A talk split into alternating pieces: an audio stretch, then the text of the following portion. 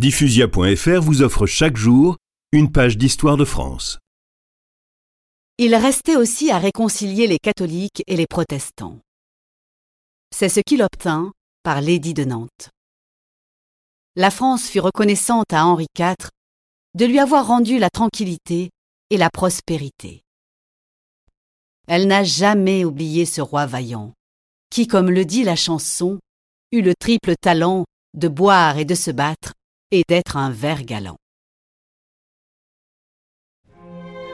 Henri IV s'apprêtait à faire encore de grandes choses lorsque par un immense malheur, il fut assassiné.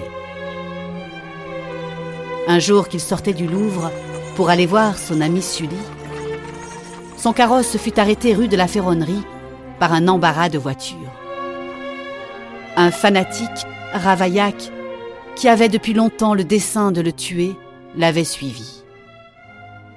Il monta sur une borne et avec un grand couteau, il frappa le roi au cœur. Ravaillac fut condamné à être écartelé. Son corps fut ensuite brûlé et les cendres jetées au vent.